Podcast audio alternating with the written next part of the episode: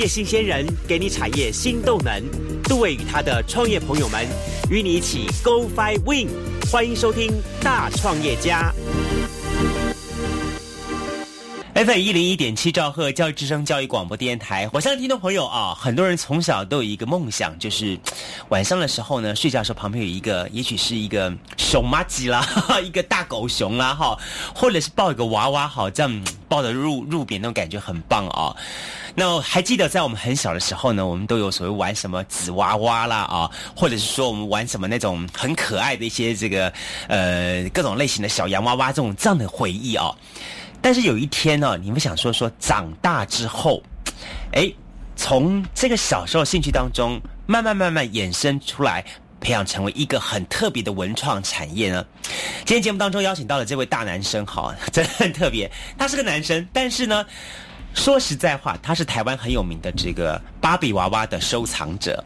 那么更重要的是，他现在也响应了哈，那高雄市政府的文创回流计划，特别提出来一个，在高雄他成立一个工作室，那么去推广一个很特别的文创活动，叫做手做的球体关节的凝 Q 人形。哎，这是什么东西呢？今天特别邀请到了张鹤林来怎么样跟大家一起开杠聊天。Hello，鹤林好。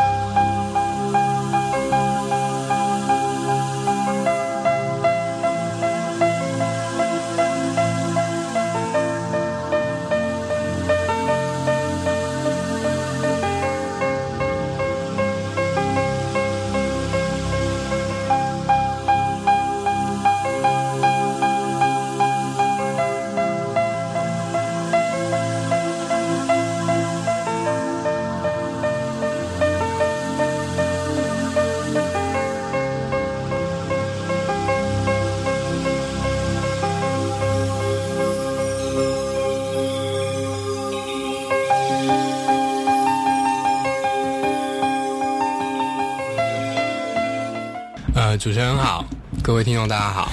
哎，先跟我们聊一下好了哈。嗯你是个男生，嗯，可是你很喜欢娃娃，是什么时候培养出来兴趣？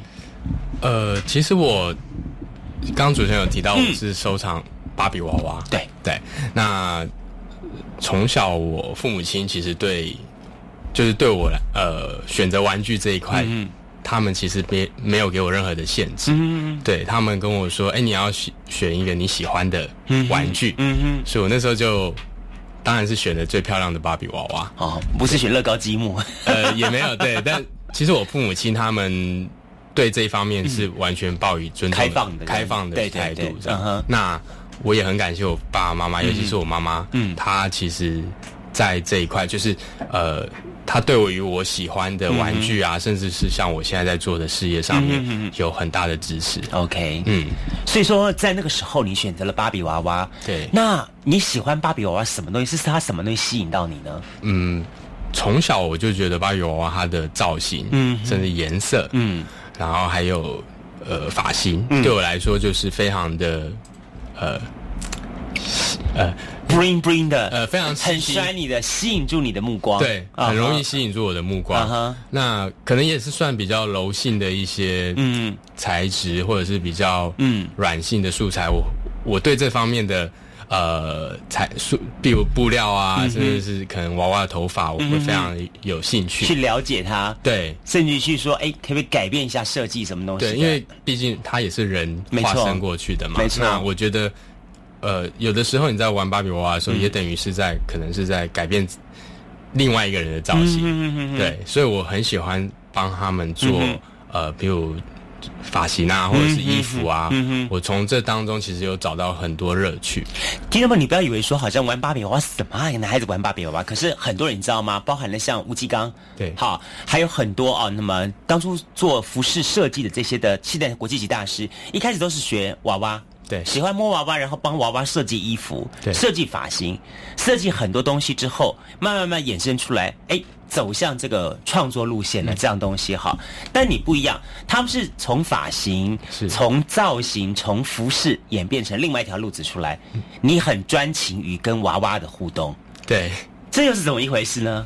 呃，我现在在推行的这个手做关节人形的计划，嗯哼。呃，其实我从小就是念小学的时候，那时候小学都有美劳课，对，美劳课当然就是做纸粘土啊，或者是画画。嗯哼，那我小学三年级的时候，呃，那时候老师那一学期派的功课就是做纸粘土，嗯。但老师没有给我们任何的限制。嗯哼，然后那时候其实我对纸粘土并没有任何的感觉，嗯哼，可是班上有几个同学他们的作品特别的出色，哦，嗯，有学过，呃，对他们有学过，嗯嗯嗯可是当时的我是我也没有机会去学，那也不知道该怎么做。嗯。可是我看到别人的作品之后，我就觉得，哎，我也可以试试看。嗯哼，对，后来就呃算很努力，嗯就是我连下课我自己都会去买个纸粘土来玩，哦来尝试摸怎么弄这样子。对，然后就这样子一直算是摸索，然后也找一些那时候其实资讯没有像现在这么发达，有网络，对，对。然后那个我会去找一些呃图画书嗯啊，或者是看电视。上面有一些纸粘土教学啊，嗯自己玩，OK，对，后来就从纸粘土慢慢慢的演变，变成一种关节娃娃这一块领域上，又是怎么转过来的呢？呃，其实我从小学三年级那时候我大概十岁，嗯一直玩玩玩玩到我大概国中的时候，嗯哦，我国中毕业要升高一的那个暑假，嗯我跟我妈妈说，我可不可以去学纸粘土？嗯哼，我妈妈说，你都自己玩那么多年，你还去学什么？对，啊哈，可是我。我当下就觉得我就是没有学过，我好想去上个课，或者是去，因为大概在十五年前、嗯那个时候，在高雄的纸粘所谓的纸粘土教室还很多间，嗯嗯大概有二十几间，对，真的有一段时间高雄很多，非常流行。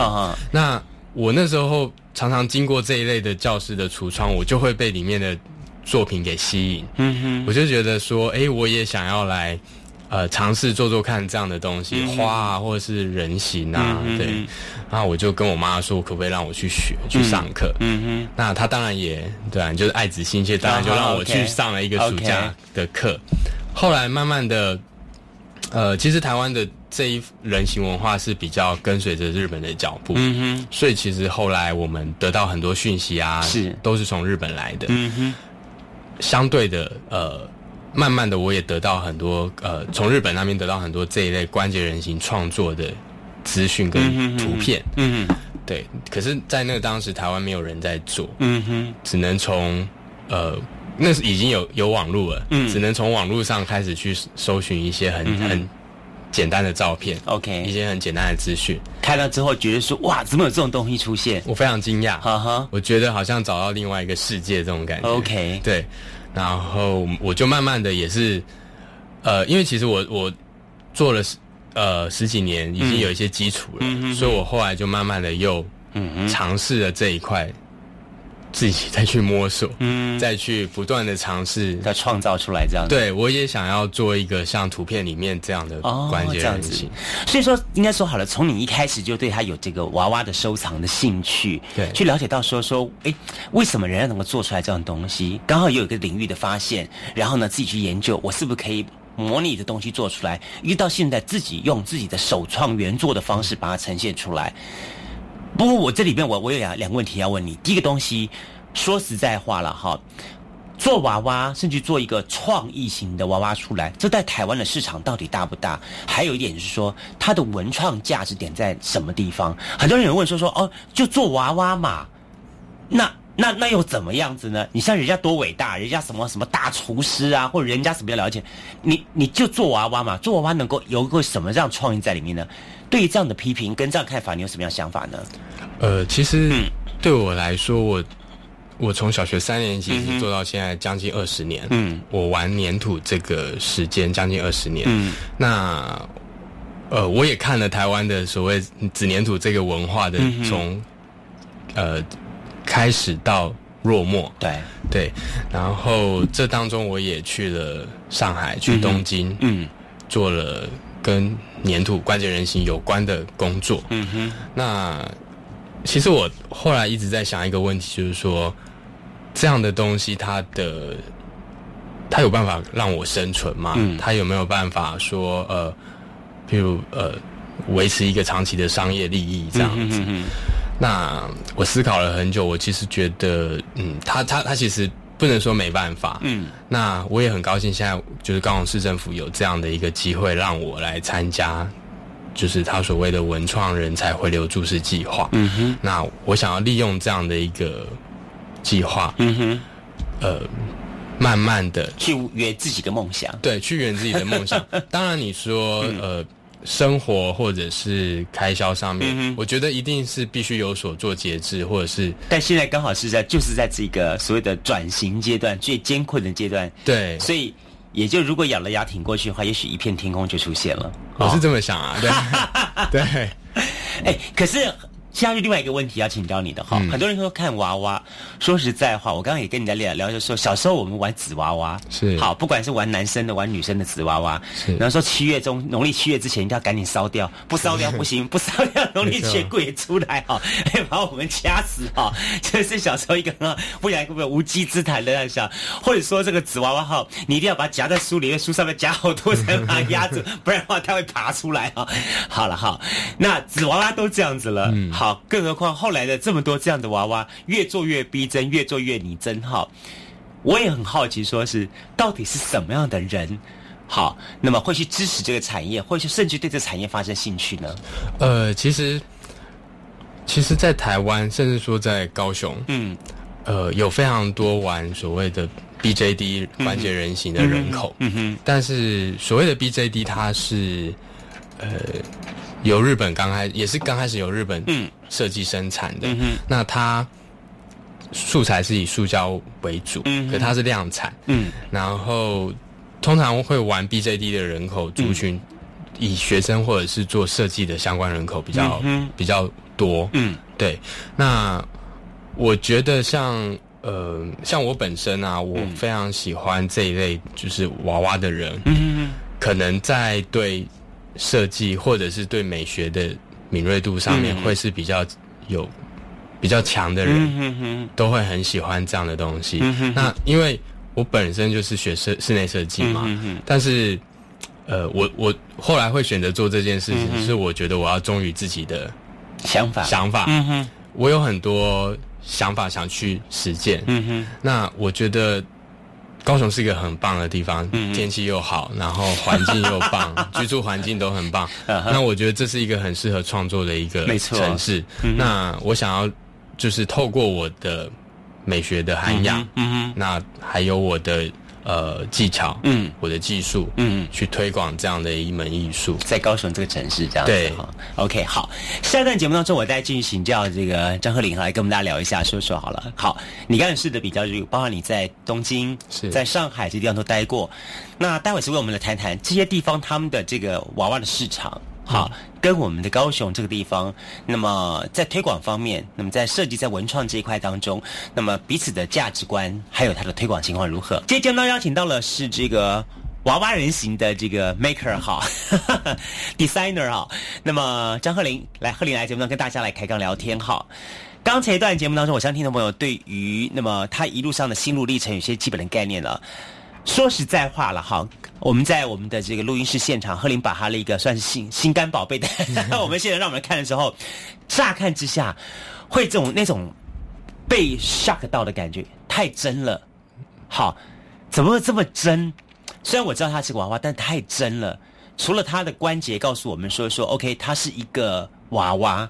如果不讲的话，它真的好像是一个缩小版的一个真人在那个地方的感觉。这样东西，我很好奇是说。这是你在追求的过，这你在追求的东西吗？追求一个非常拟真化的东西，还是追求个什么东西出来呢？嗯，其实我觉得，在我的成长过程中，呃，粘土它是陪伴我一个很好的朋友。对，那我为什么后来会选择做关节人形这样的一个艺术创作的手法？嗯嗯，呃，一方面呢来说，呃，我的个性本来就是我喜欢多变。嗯嗯，那。关节人形它最有特色的地方就是说，它的作品完成之后，它可以随着观赏者的心情去变化它的动作，嗯，甚至呃不同的角度啊，不同的形式，嗯嗯那我觉得这个过呃这个呃作品的呈现方式是我喜欢的，嗯嗯对，那。还有，在他的创作的过程之中，其实我觉得从一个零组件变成一个整个的对人形出来，从一包粘土变成一整个人形娃娃。嗯哼，从这个制作过程中，其实大概最少要三个月。嗯嗯，你说制作还要三个月？最少对我来说最少要三个月。哇哦，从无到有。嗯哼，那其实呃，创作的过程是非常。耗心跟力的，嗯，你你其实坐在桌子前面十个小时，可能等于你去跑了十圈的操场这么的累，嗯，那我觉得它也是一种内心的探索吧，就是我在创作的过程中，我会不断的去跟自己对话，嗯，跟自己聊天，嗯，呃，透过这样的一个创作的过程，我觉得它。也让我自己的内心成长了很多。嗯哼，对，有的时候我也许看书或者是听音乐，嗯，那在呃怎么说，就是去寻求一些我想得到的知识的时候，我觉得呃也可能还不够。嗯哼，那我对我来说，就是做人形的创作这个过程，反而是我最 enjoy，就是在寻找自我。OK，对。哎，不过我自己看哈，我我也很好奇，说好了啊，这个。做人形哈，跟一般所谓的雕塑哈，美术当雕塑，两者之间的差异点在什么地方？呃，其实雕塑的话，他们是相关联的，嗯哼，只是说人形它更生活化，嗯哼，它可能会呃有头发的发型，嗯哼，化妆，嗯或者是呃衣服的造型款式，嗯哼，呃，它不像雕塑，只是一个肌肉或者什么地方的一个展现这样子，是是，那它其实它其实应该是说是。雕塑的再进化，嗯嗯，他把基本的雕塑再进化成更生活化、更容易接触的一种艺术形式。哎，不过贺林，我这里也要很好奇，做好了啊。也许经过你一番说明之后，人家会觉得说，嗯，好，我可以学会去欣赏娃娃，嗯甚至去拥有娃娃。但是你要叫我做娃娃，是这个好像是一个很大的障碍。我又不是做做这个美工啊，做什么的高手。我我只要拥有它，我会学会欣赏它就好了嘛。这是跟跟你跟你推广的想法有点不太一样，是不是？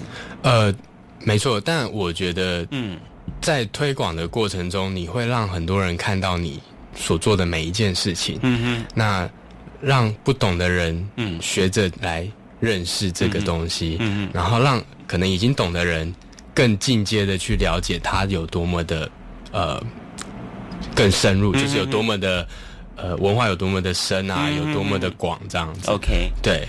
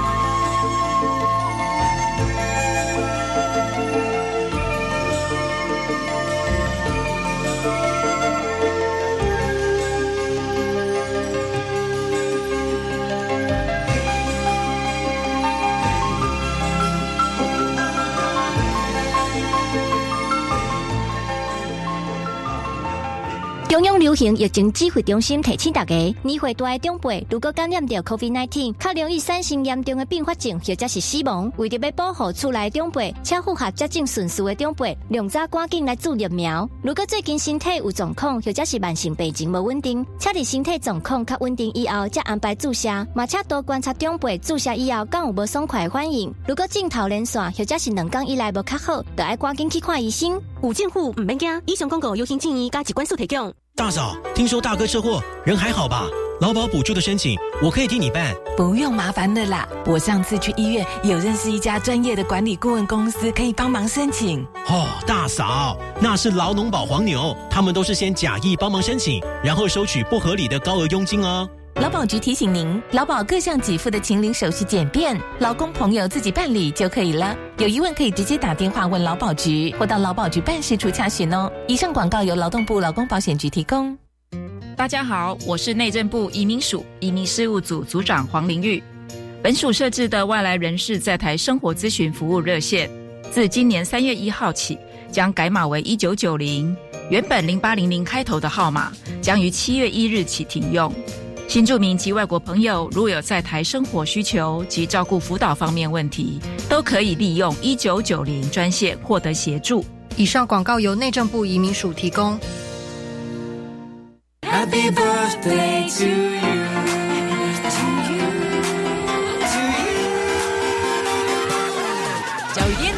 十二岁喽！Open your mind，就爱教育电台，让我们一起欢庆六二，合力叔叔隆重贺生日快乐！祝教育电台生日快乐！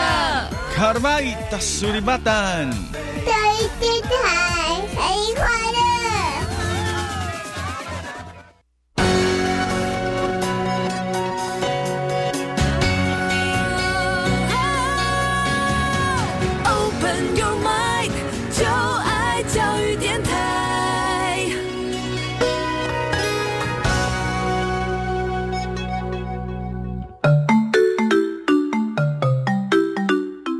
教育广播电台高雄分台，我们的收听频率是高平地区 FM 一零一点七，恒春地区 FM 九九点三，澎湖地区 FM 九九点一，江南地区 FM 一零七点七。欢迎您收听教育电台所制播的优质节目。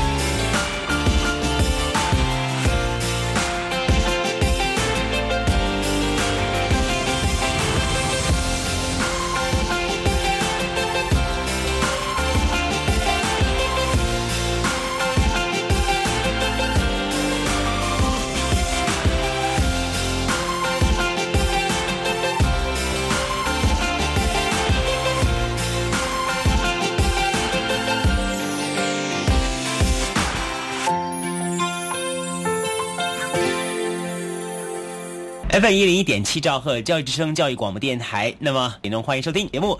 今天节目当中邀请到了张鹤龄，那么张鹤龄，我们这个创意人形娃娃的创作工坊的这个负责人哦。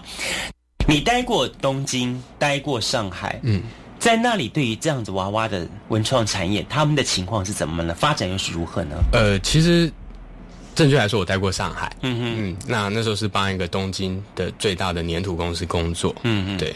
那其实我从小所有的人形的资讯，我都是从东京，甚至从日，应该说从日本，嗯，摄取来的。嗯哼，那他们其实，在对人形这一方面的呃文化，嗯，我觉得是执着的。嗯哼哼，对他们是一种呃生活以外的一种情嗯乐趣，一种情趣。嗯哼，我觉得他是把它当做是一种生活之外的呃压力抒发的一种表现。嗯。但是呢，他们在压力抒发表现完之后，他们会在做所谓的展览啊，嗯嗯嗯。或者是一些活动，嗯。跟大家分享，嗯。让这个呃关节人形变成是一种很平民化的活动。嗯嗯嗯，那相对的，我呃时间一久一拉长之后，嗯其实会慢慢的造就出很多的所谓人形作家、嗯人形艺术家。嗯，其实后来我在日本也看到很多博物馆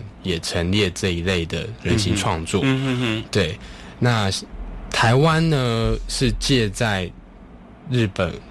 台呃，就是日本，然后台湾，再来是中国大陆。嗯哼哼其实中国大陆现在才还开刚开始在玩粘土，哦，玩粘土，对，嗯其实他们还没有到，还在小熊、小猫、小狗的阶段。是是 还是新生儿。OK，对，那台湾台湾是中间其实有一段断层，就是说呃，刚开始有人推广，嗯。可是可能中间有一些，就前面有提到，可能生活上啊、嗯。商业利益上，其实它比较没有办法做长久的一个，对，就是盈利的作用。了解。对，那比较起日本东京哈，那在日本人对于人形娃娃他们的看法当中来说，什么叫做呃好，甚至于什么叫做这个东西到时候本身具有一具有一定的艺术性，而不只是一个商品。那这一点的这个对美的看看法的话，是不是也你给我们介绍一下？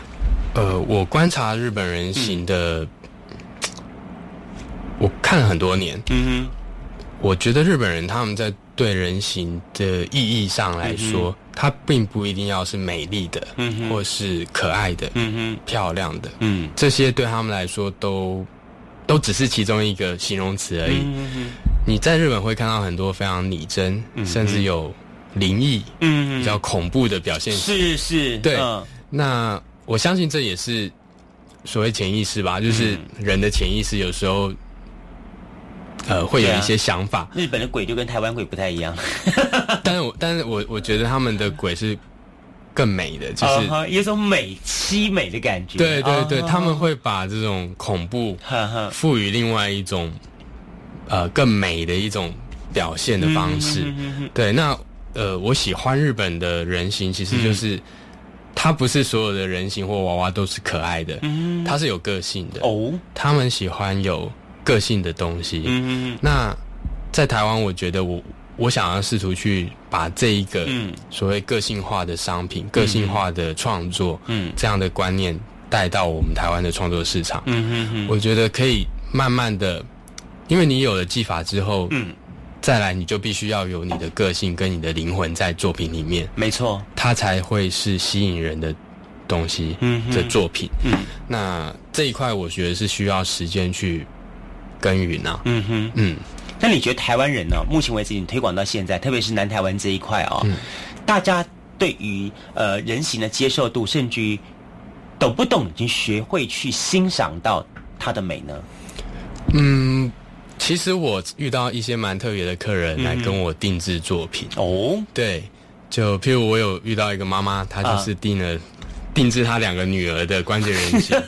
对，那这也是出乎我意料之外的。是哦，对，妈妈想要说一辈子看女儿小的样子，对对对，不要老不要老的样子出 就是。她要把女儿最可爱的时候啊记录下来。OK 可是妈妈选择用人形的方式做记录。OK，那我就觉得这是一个很棒的方式。嗯哼，然后，呃，其实很多年轻人他们有自己的 BJD 娃娃，嗯，但是呃，因为现在我觉得是被所谓的韩流啊，甚至有一些比较外来的文化给影响，所以其实，在娃那些娃娃上面比较难看得到我们自己在地的想法，嗯嗯嗯，对，那这个这个我觉得是有。很大的一个耕耘的空间。你所谓在地想法是希望呈现或者是凸显出什么样的内涵呢？嗯，应该是说可以有一些我们自己慢慢的啦。我觉得我我期许有一天台湾甚至高雄就是可以有自己的自创品牌，或者是有自己的一些呃设计团队。嗯嗯嗯嗯，那而不是可能就是一昧的从国外。嗯哼。引进引进资讯，那其实这些资讯过多之后，你必须去消化它，嗯，它才会变成你自己的东西。没错。那如果你这些资讯过多，你不懂得去消化它的时候，它会溢出来，嗯哼，溢出来之后就没有，它就没有。就不会有更好的嗯演化，就是真的是这样子。嗯，OK，好，下一段节目当中呢，我要大家继续请教张鹤龄，好来跟大家聊一下说了啊。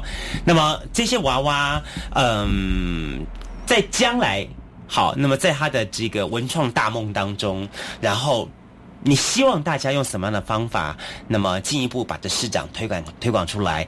那我刚才听到说，其实高雄有个类似这样子的一个团体已经在动了。那么在你的想法当中，最好他将来有一些展览的空间啊。那么甚至于透过展览的方式，让他认识他，进而愿意去学习制作它。我想一直张后一直强调一点是制作制作，而不只单只是学习欣赏或是拥有它而已。你自己最好能够能够能力去做它，把它做出来这样东西。今天节目当中邀请到了张鹤龄，那么张鹤龄，我们这个。创意人形娃娃的创作工坊的这个负责人哦，那么今天的节目当中呢，贺林跟我算认识很早了啊。我们从认识他一开始最早的时候，我知道他在星光三月吧，还是搜狗？搜狗，搜狗对，搜狗那时候是做这个芭比娃娃展览，好，那时候真的是引起很大的轰动。大家看，哈，收藏芭比娃娃竟然是一个大男生，而且收藏这么多。好，后来我知道你也做网拍，对对，在网络上面在交交换一些芭芭比娃娃这些东西，然后之后呢，OK。突然听到说，贺林跑到去 IKEA，对，好去去做这个整个装置创创意陈列这样这样布置。但一转眼就听说你跑到这个上海去，对，好到上海去，然后隔段时间之后，哎，突然听到说你在开始从事这个的整个创作了。说实在话，我我我会觉得说，哇，你的人生好丰富，真的好丰富哦。但是呢，刚才一路上听起来又觉得很替你心疼，我觉得天哪！这是一条很很崎岖的道路，然后呢，而且你走的是一条这么一条呃，说实在话，以你的人来说，要让你很商业化，又又实在是商业不起来。然后呢，叫你做很多商业性的动作呢，你又很不愿意去做那些东西，所以呢，呃，把它单纯放在艺术的领域当当中呢，其实它又不是不只是那么艺术，它本身。就有那个市场在，好，在这么多一个正发展之下的话，那我相信你每一步走出去，既然现在成立一个工作室了哦，是文创的工作室，工作室，怎么让大家认识你？怎么让大家发展出去看到你？应该很重要。应该不是只是单纯的叫大家去做做一个娃娃出来，那个到到一般的什么纸纸粘土手工艺品店去学学就就 OK 了。你的东西你怎么样子去推广出去？我想的高雄有一些团体是不是？你跟这些团体互动情况怎么样子？然后你打算怎么样把东西推广出去呢？呃，刚开始其实我因为我目前是高雄市的，就是文创的回流注释计划的，嗯嗯嗯，就是算艺术家了，对，算艺术家，对对对，那。透过这个计划呢，其实市政府也有帮我做一些宣传。嗯嗯，从网呃市政府的网站上面。嗯嗯当然这也只是其中一个点而已。嗯。呃，我目前会透过许多像 BJD 的呃交流会。嗯嗯。呃，十一月份。等一下，你刚才是说 BJD，BJD，BJD 是哪三个英文字啊？BJD 就是英文的 bow，就是球体。球体。然后 joint，呃，关节。啊豆就是哦娃娃娃哦，简称就叫 BJD。OK，那它算是一个国际通用的语言。嗯嗯对。那在高雄十一月份也会有这样的一个 BJD 娃娃的交流会。嗯嗯嗯。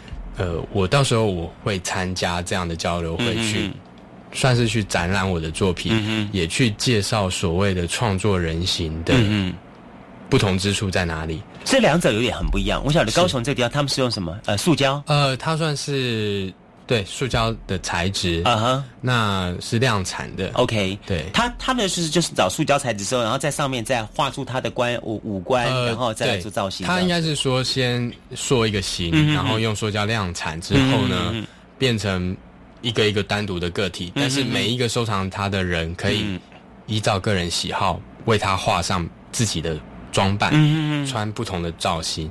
那它其实是给比较多年轻族群，甚至像设计师他们。算是把玩啊，或者是呃自己收藏的一种娃娃。嗯嗯，对。那它跟我创作的差别点就是在我是从无到有。嗯嗯，对。那他们其实只要去买一个人形的树体，嗯，回来加工，嗯，改造就可以了。嗯那我觉得我想要去把这个市场，嗯，更就把原本这个 BJD 市场更延伸，就是让他们知道说，哎，其实。你你会这些创作，会上色，会会呃做服装，其实你也可以试着慢慢的透过你原有既有的知识，嗯，也来制作自己属于自己的 BJD，嗯嗯，甚至有自己的品牌，或者是有自己的风格造型的 BJD，嗯嗯，对我觉得这是我想慢慢透过这一类的团体，嗯呃这一类的活动，嗯，慢慢去把手作这一块，嗯嗯的。呃，领域推广给还大家更更多人认识啊。对对对。哎，贺林波，我很好奇了，这样也许将来有一天呢，我们贺林变成了那个呃 Do 的这个凯沃的大经纪人呢？为什么说呢？说也许他手上会很多个，呃，手上我手上有林志玲，有隋唐，有什么什么是你做的，是做了各种类型的娃娃出来。但这些娃娃出现之后呢，它除了是你的最爱之外呢，在另一方面的话，也许可以做一些某个市场上的推广。嗯。在这方面，你的接受度如何呢？如果让你娃娃有有比较商业性的一个一个一个发展的话，你可以接受吗？呃，其实我还在寻找这个所谓商业性发展的可能。嗯、我还在想要用什么样的方式，嗯、因为其实商业的行为是让更多人知道，嗯有这件事情的没错。方式，嗯，没错，对。的途径。嗯，那我还在思考用什么样的方式去让更多人。接受它，嗯、甚至比方说让你们家娃娃去替什么呃 Starbucks 代言呐、啊，或者是像什么五十二博朗咖啡什么之类这样的东西，做静态方面的结合跟代。我我记得好像在国外，尤其是日本，好像有很多这样子一些一些的这样的结合的案例。其实，在高雄也有一些呃台湾的当代艺术家跟高雄的餐厅结合，嗯、去展示他的作品。那我觉得台湾。台湾有很多可能呐、啊，嗯嗯嗯，就是台湾也算很人来疯的一个地方，嗯、就是常常会有一些很 crazy 的想法。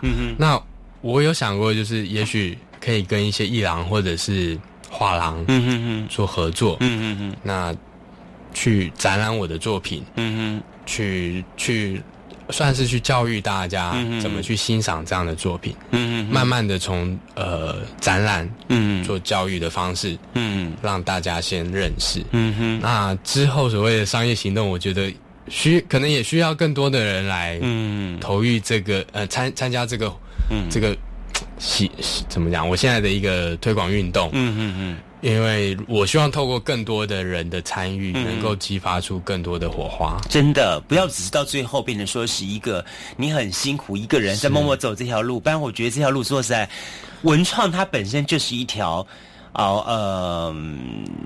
很辛苦的一条路，对，尤其是你你的东西又这么偏向带一点艺术性的东西，他这条路的话，你应该有更多的朋友们来欣赏、认识一下哦。甚至也许在在在身旁边有一些呃朋友本身就是对于娃娃事业、娃娃产业这东西也也有兴趣、有爱好的话，那嗯也可以多多交流一下。我觉得这是一个很重要的重点哦。那你现在还要把这东西试图是，比方说推广到社区或者是推广到学校去吗？呃，我目前会在高雄师范大学，嗯哼，开设就是 BJD 人形的美术系那边，呃，是在他的那个产呃工产工业设计系。哦，那不错，对对对对，OK。但是他算是他的社区，就是不是课程，呃，不是大学部的课程，是好像是社区的。嗯嗯嗯嗯，社区文创的课程。OK，对，是是是，类似像救国团的嗯嗯嗯方式这样子。OK，也许透过将来更多的这样子的一些深入到社区、深入到学校的模式，跟认更多人认识的东西了哈。是。不过我觉得我最期待还是有一次，哪哪是下一次有个看到你所有的娃娃陈列在一起做一次特别的大大展展览，年底嘛哈，呃，会在高雄，高雄。对，大概有几个娃娃来参展？我预计大概六个，六个哈。对，所以现在已经心血结晶了，那开始拼命做了。对，一直买手每一个要花三个月时间做哦。对，哇，但我都是同时进行。OK，对，成本呢？成本耗下去，除了时间成本不算的话，其他成本还好吧？其实成本还好，还好。那我觉得最贵的成本就是时间，时间成本。对，那个耗下去的那个精神跟脑袋力是哈，加油了！谢谢。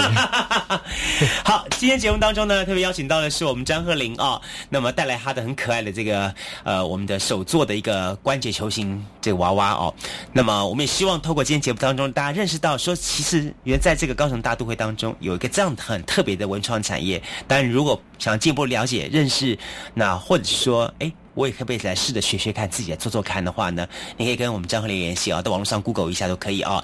那么工厂张之外，他的名字很特别哦，松鹤延年的鹤，林是的年龄的林哈，张鹤林，然后 Google 一下就可以找到他了。OK，那么或者是你加入他的 Facebook 嘛，对不对哈？是啊，都有哈。不过我觉得这点不是不错，就是说至少因为你是年轻人，嗯，好，年轻人懂得。现在很流行是时下这些什么网络啦，是好，或者是 Facebook，因为我在网络上看的话，我发觉你这个部分做的比人家其他的文创家来的早，而且有积极性，啊，从上面可以看到很多很多相相关系列东西。那这点我觉得是你比别人更胜出一点，所以加油。OK，好，今天再次感谢贺林来节目当中跟大家聊聊聊这么多，那么也祝福你，我们下次再会喽，拜拜。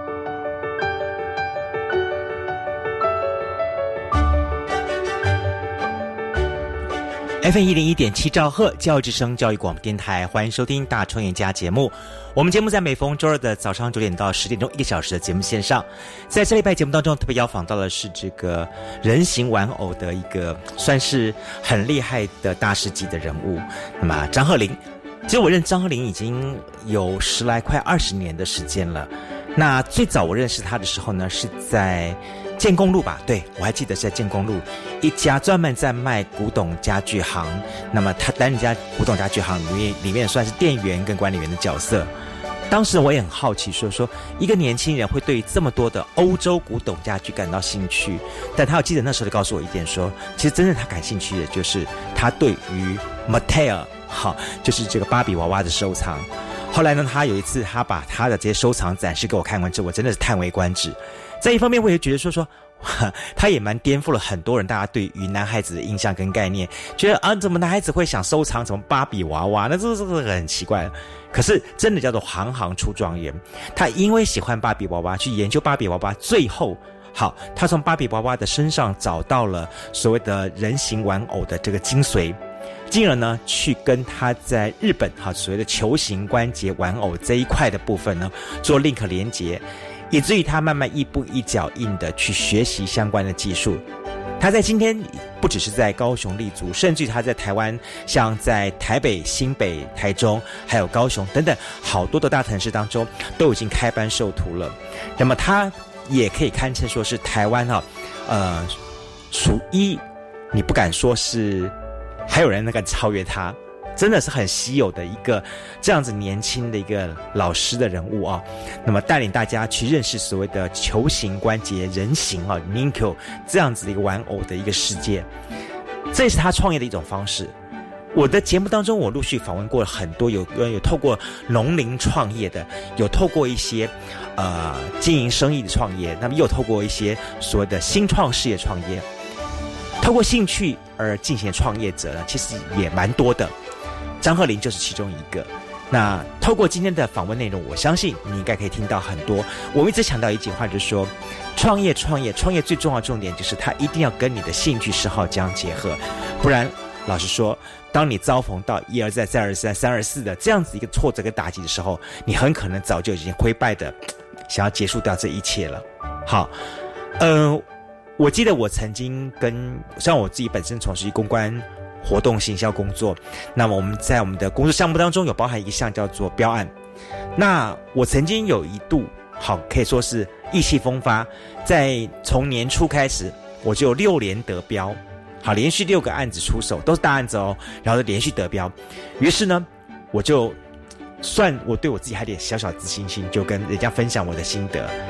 但是呢，呃，Allen 呢，就是我们跟我们一起合作的这个节目的这个 Allen，他就提醒我说：“哎，杜哥，我真的跟你讲说，其实厉害的人并不在于他得六连标。”真正厉害的人是在于说，如果他不得标，而且是三不得标、四不得标、五不得标、六不得标的时候，你还有没有那个勇气跟信心继续的 fighting 战斗、坚持下去？一样的道理就是，你会发现很多的创业者也都是如此。当遭逢到这一些的重大的挫折、磨难的时候，他有没有办法信心继续的走下去？也许在别人眼光当中，其实他所从事并不是一个高大上，并不是一个大家印象当中好像，嗯，走好所谓的创业，或者走所谓的呃经营这个部分，应该要走这样情况。他的东西，他到底能够哦创造出多少火花出来呢？但如同就像我在节目当中，我曾经跟大家分享这本书一样，小众其实不小。你也许会觉得说说啊，谁去玩这个日本的球形关节的 NQ 的部分呢，对不对？我告诉你，不要小看这些小众，小众集结在一起的时候，它就会变成了一个特定的大众。所以你看，现在这这个这个这个总统要选举的时候，可以说是好，从中央到地方到邻里乡镇，每一票都不能错过，你就知道了。其实小众并不小。好，今天节目当中非常高兴，也非常的感谢我们邀请到的，就是来自于这是高雄哈。呃，球形关节玩偶的这个老师创业者张鹤龄来节目当中跟大家分享他的故事跟他的心得。如果你对于他所提到的这个球形关节的凝 Q 而还感到兴趣的话呢，你可以在网络上面就是找找他的一些最新作品的部分。真的，老实说，每个作品都活灵活现，而且是这么的令人感动。然后他能够把它化成他的兴趣，最后把它化成为他的创业的动力来源，甚至因此而安身立命，这才是一件很不容易的事情。OK，我们每个礼拜节目当中，持续的会有不同的一些创业故事跟大家在分享，也欢迎大家固定在每个礼拜二的早上九点到十点钟一个小时线上听收收听好由杜伟跟 Allen 为您进行的那么大创业家节目。我们期待下周节目当中有更多的精彩故事跟您分享，下周见喽，拜拜。